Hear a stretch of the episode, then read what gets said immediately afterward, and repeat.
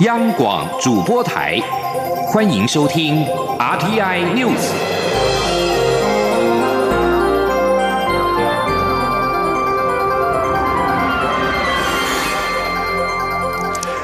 各位好，欢迎收听这节央广主播台提供给您的 RTI News，我是陈子华。二零一九年诺贝尔化学奖在今天公布，由美国科学家古迪纳夫以及英国化学家、美国纽约州立大学西溪分校教授惠廷安以及日本化学家吉野章共享荣耀。瑞典皇家科学院是在当地时间今天上午的十一点四十五分左右，也就是台湾时间下午的四五点四十五分，宣布了今年诺贝尔奖的化学奖的得主。他们将分享九百万瑞典克朗，大约是九十一万美元的奖金。而目前诺贝尔生理学或医学奖、物理学奖以及化学奖已经是先后公布，接着文学奖将在十号公布。和去年以及今年的得主，因为去年负责颁奖的瑞典学院卷入性丑闻而宣告暂停颁奖。和平奖将在十一号揭晓，十四号则是宣布经济学奖的得主。明天就是中华民国一百零八年国庆，蔡英文总统在今天上午在总统府接见了率团来台参加国庆庆典活动的瓜地马拉共和国副总统卡佩拉。总统特别。据台湾跟瓜地马拉携手对抗咖啡叶锈病以及增加农民的收入为例，希望两国在其他各领域的合作成果也能够像瓜国的优质咖啡一样美好永续。他也相信未来两国在工卫领域会有更多合作交流，一起实践联合国的永续发展的目标。记者欧阳梦平的报道。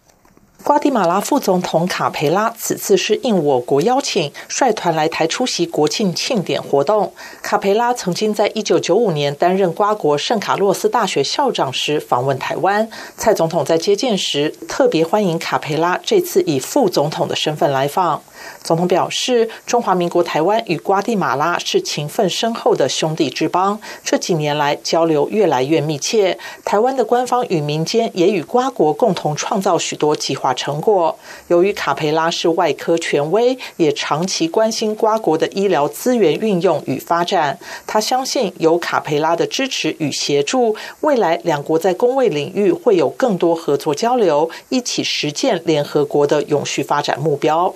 总统也提到，瓜地马拉咖啡在台湾很受欢迎。他并以台湾与瓜地马拉联手对抗咖啡叶锈病为例，希望未来两国在各领域都能有更多成功的合作成果。他说。瓜地马拉咖啡不仅是在台湾飘香，呃，也是我们两国合作的重要的连结。我们的技术团跟瓜地马拉的咖啡农共同对抗咖啡叶锈病，提高了咖啡产量跟品质，增加了农民的收入。我们希望未来两国在各个领域的合作的成果，也能够像瓜地马拉优质咖啡一样，一样的美好永续发展。总统也特地感谢瓜地马拉在国际社会大力支持中华民国台湾，不仅在今年的世界卫生大会力挺台湾，瓜国总统莫拉雷斯也在联合国气候行动峰会中为台湾发声。他期待瓜地马拉未来能够继续给中华民国台湾最大的支持，让两国一起在国际事务上有更多参与，并加深彼此的伙伴关系。中央广播电台记者欧阳梦平在台北采访报道。而稍早的时候，蔡英文总统并且在总统府接见了美国国务院主管澳洲、纽西兰以及太平洋岛国事务副驻青及 APEC 资深官员孙小雅。总统表示，台湾和美国在亚太经合会架构之下，促进彼此的合作关系。他要重申，台湾愿意全力与美国及其他理念相近国家合作，促成永续且有包容性的经济成长。而明天就是双十国庆了。外交部在今天表示，在今年来台参加国庆庆典活动的各国的重要访宾共计有二十团三百一十七人，而主要的支贺团重要贵宾包括有圣露西亚总理查理士以及瓜地马拉副总统卡佩拉、巴拉圭副总统韦拉斯格斯等。而在非邦交国方面的重要贵宾则是包括有泰国前国会友台小组主席访问团以及日华议员恳谈团会长。古乌龟斯访问团以及日本地方性亲善协会访问团等等。如果以地区来划分，外交部表示，亚太地区人数最多，有六团一百九十四人；其他亚洲、欧洲、北美、拉美地区都有访宾。另外还有外籍记者团、玉山论坛的贵宾团和国防部、国安局等单位邀请的贵宾。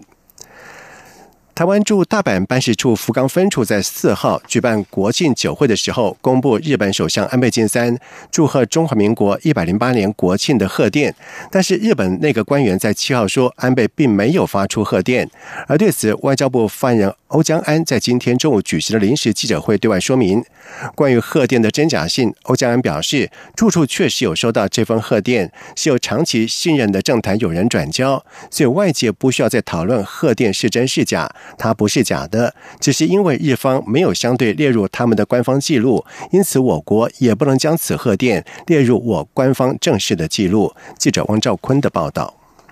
外交部发言人欧江安表示，外界不需继续打转贺电的真假问题，重点是此贺电的程序是否完备。他说：“大家都很关心这是真的还是假的。那基本上呢，刚刚呼吁就是大家不需要在这个真假的这个问题打转。我刚刚已经说明了，我们的住处确有收到贺电。既然确实有收到贺电，为何在国庆酒会公开展示后，又说此贺电并非来自日本首相府？”欧江安回应指出，这是基于外交部的严谨态度。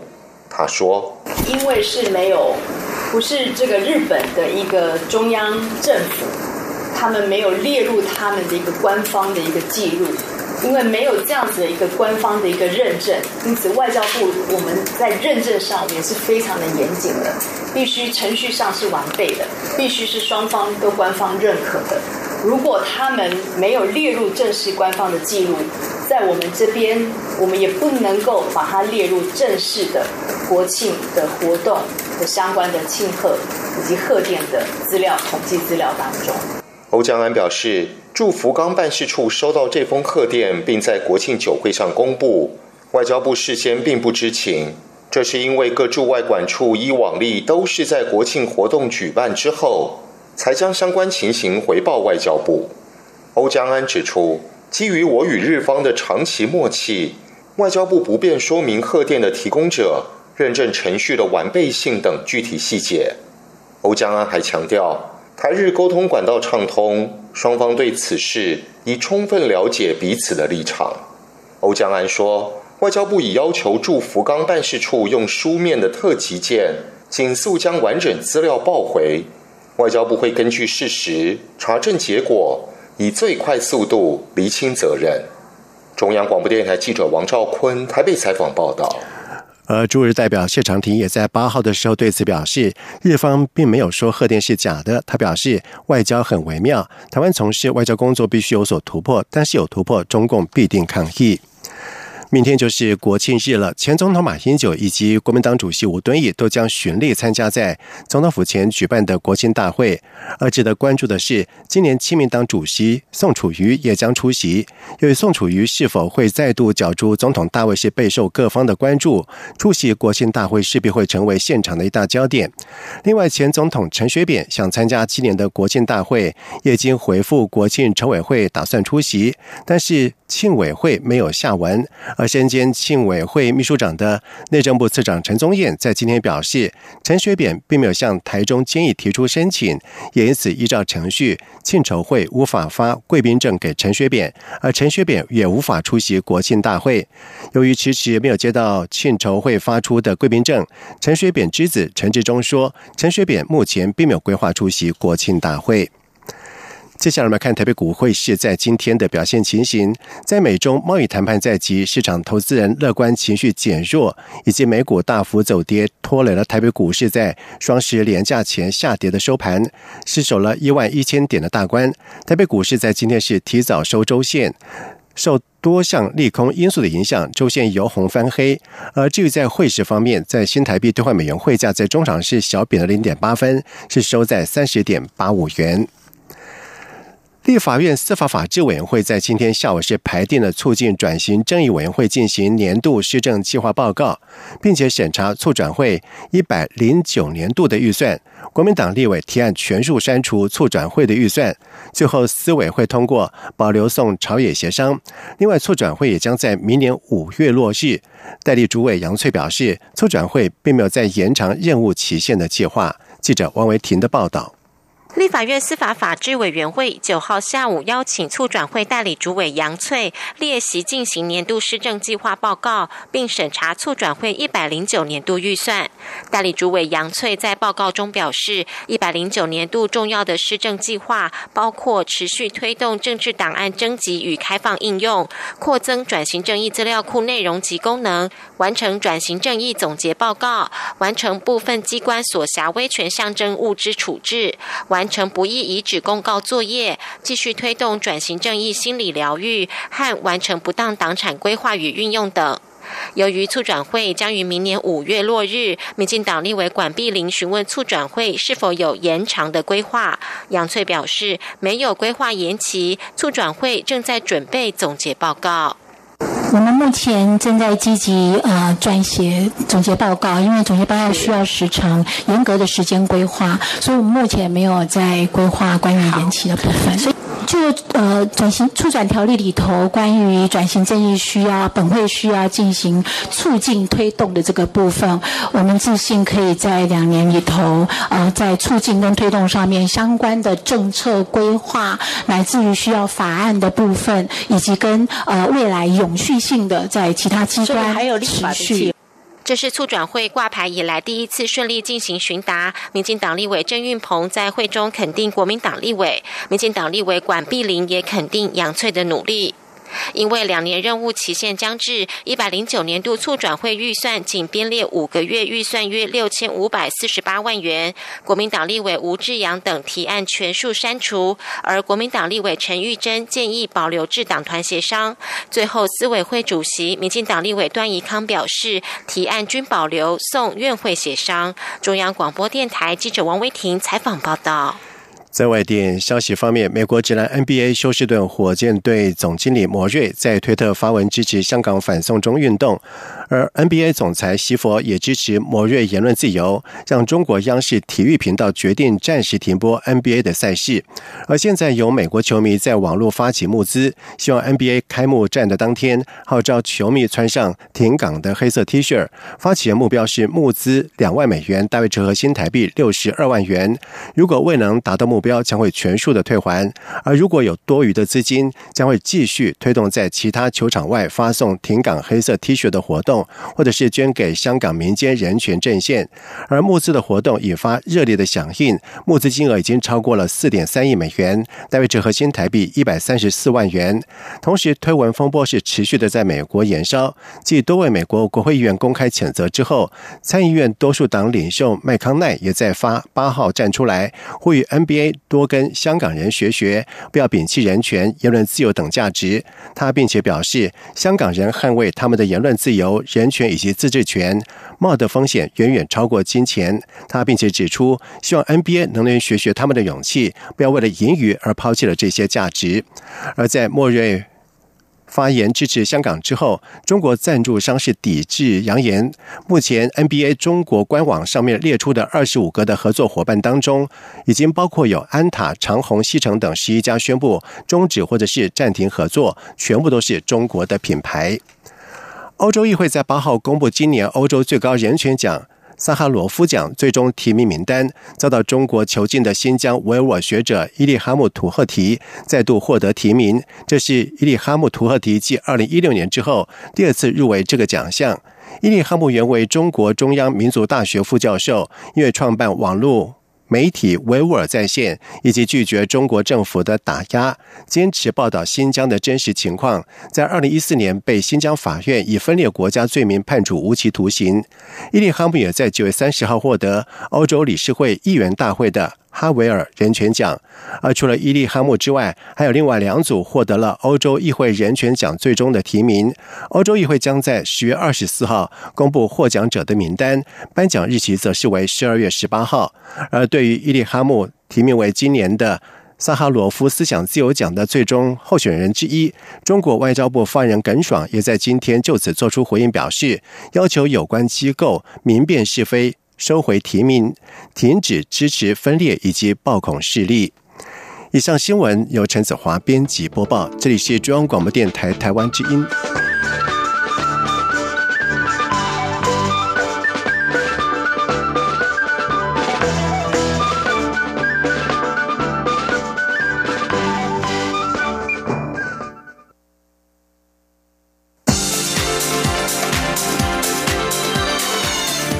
是中央广播电台台湾之音，欢迎继续收听新闻。现在时间是晚上的七点十五分，欢迎继续收听新闻。蔡英文总统上任之后是积极推动长照二点零政策。民进党中常会在今天邀请了长照二点零使用者分享了实质受惠的经验。民进党主席朱荣泰也在会中批评国民党总统参选韩国瑜提出的一个便当前的长照保险政策是蒙着眼睛说话，恐怕会出现严重的财务黑洞。朱荣泰并且强调，蔡英文总统务实推动长照政策，审慎运用裁员。将请文宣部门加强宣导，驳斥对手阵营的不当的谬论主张。记者刘玉秋的报道。国民党总统参选人韩国瑜日前抛出长照政策，主张以一个便当钱来推动长照保险制，由民众、雇主、政府分担保费，类似健保模式，降低民众负担。民进党中常会九号邀请中正大学社会福利学系教授吕建德，以“长照二点零政绩亮点与会来展望”为题进行专案报告。使用长照二点零政策的民众黄小姐也在会中分享实职受惠经验，强调使用长照二点零的服务，让她只需负担三万一千五百三十七元，就可以获得原本需自费十九万两千零九十一元才能获得相同的服务，对她的家庭。帮助极大。民进党发言人吴俊彦会后转述党主席卓永泰听取报告后的才是指出，韩国瑜阵营提出的长照保险是蒙住眼睛说话，不仅不务实，也不负责任，可能会出现严重的财务黑洞。卓永泰要求党部加强文宣论述民进党所推行的长照政策。蔡英文总统务实推动、审慎运用裁员，这才是负责任政府该有的作为。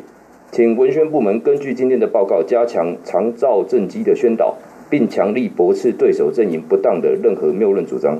吕建德教授也表示，韩国瑜阵营提出的保险非常不负责任。长照政策现在是在资源部件的阶段，长照的人力、社区照顾的发展需要时间，但这个时间被前总统马英九蹉跎了八年，而蔡英文总统上任短短三年多的时间就让预算到位，创造就业机会，这才是负责任的做法。中广电台记者刘秋采访报道。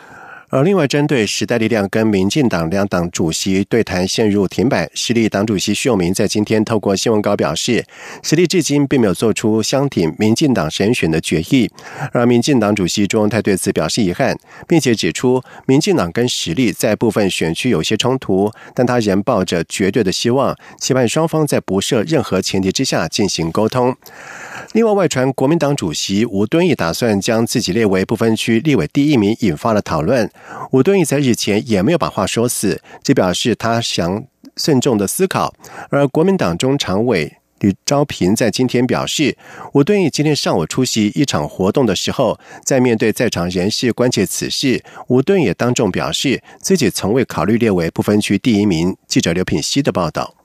国民党中常会预计十月中通过不分区立委提名办法，启动不分区立委提名作业。日前传出，党主席吴敦义打算将自己列为不分区第一名，意在争取立法院龙头。吴敦义日前受访时表示，的确有人这样建议，他会慎重思考，不能一口回绝或是一口接受。国民党中常委李昭平九号下午在中常会前受访表示，吴敦义上午出席劳工后援会活动时，当众向在场人士表示，他从来没有考虑过将自己列为不分区第一名。至于吴敦义是否有考虑把自己列入不分区名单中，李昭平则说他不清楚。他说。唐美，所以他有考虑把自己放进去吗？他没有，他说现在他有没有考虑，我不知道，那是他啊。但他是明白的回答说，绝对没有考，因为问的问题是说，你是不是要放在国民党，考虑放在国民党的不分区第一名嘛？他说他就从来没有考虑过这一件事情，没有做这个考量过。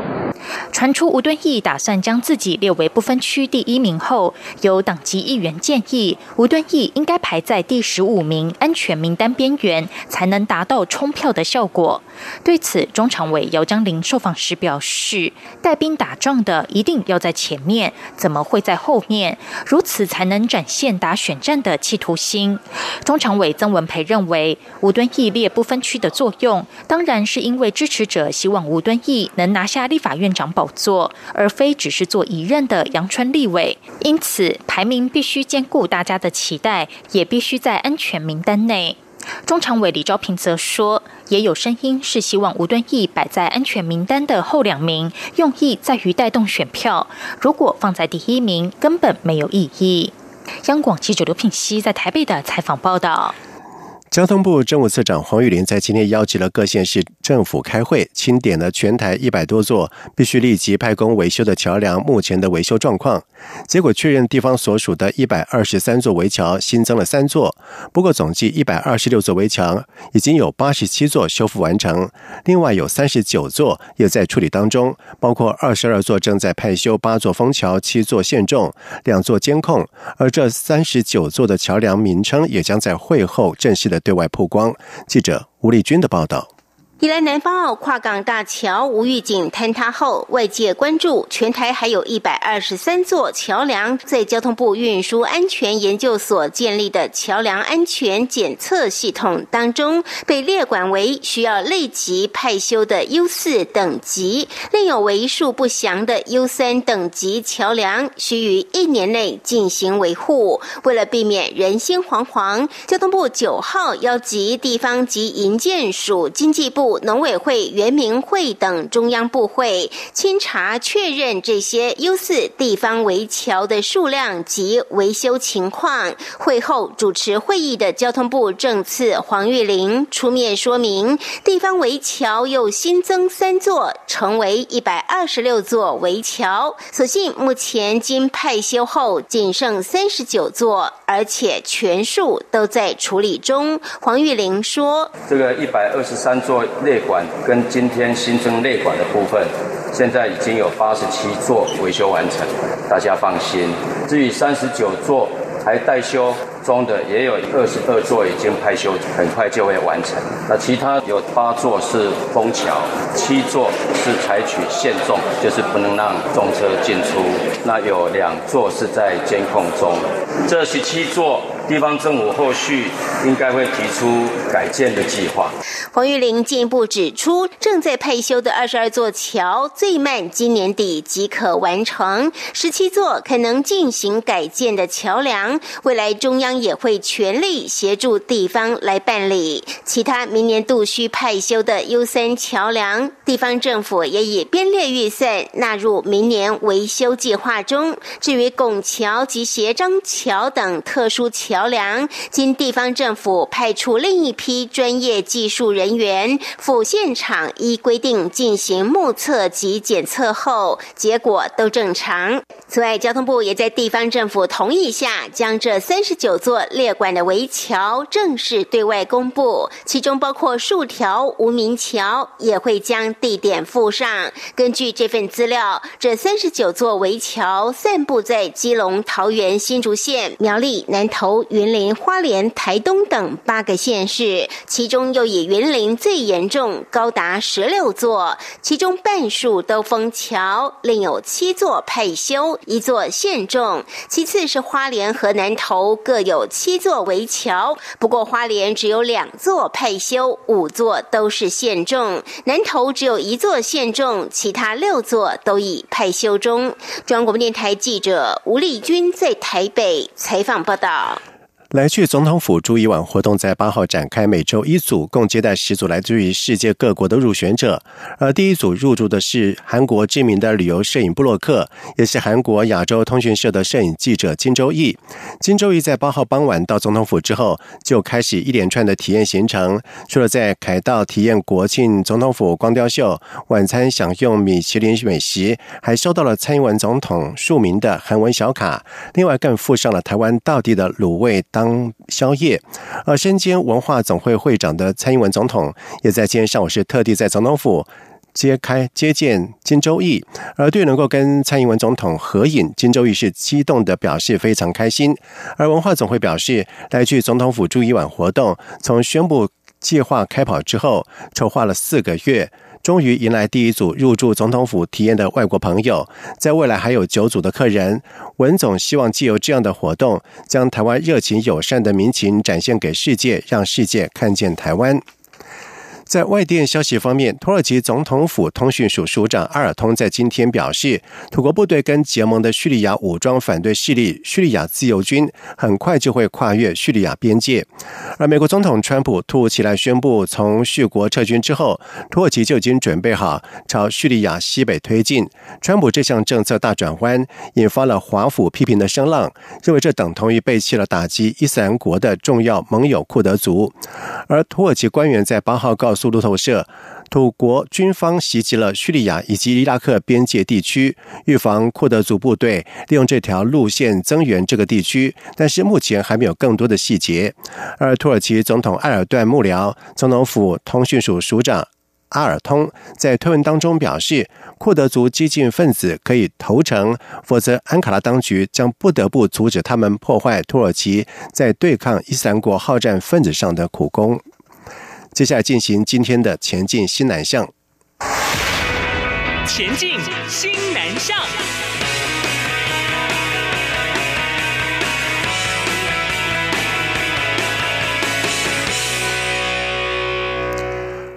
国立成功大学目前有九百三十名的国际生，而其中有七十五人是印度学子。校内印度学生会这个月正式的成立，广邀印度生跟其他国际的同学加入。学校的师长也透过开幕的活动，鼓励印度生参加人工智慧相关课程或者是产学合作案，期盼能够为新南向国家培育优秀的人才。记者陈国维的报道。成功大学印度学生会成立，首任会长是目前就读机械工程所的学生蒲瑞阳。他表示，许多印度学生刚到台湾都会遇到文化冲击、语言不通或饮食习惯等问题，但以前都没有一个组织可以提供印度留学生足够的资讯，导致有些学生会因为无法适应而选择回印度就学。所以他希望印度学生会能给在成大的留学生家的感觉，随时提供生活大小事的资。咨询帮助他们适应台湾的生活。印度学生会开幕活动邀请成大资讯工程学系主任高宏宇和副教授李嘉言共襄盛举，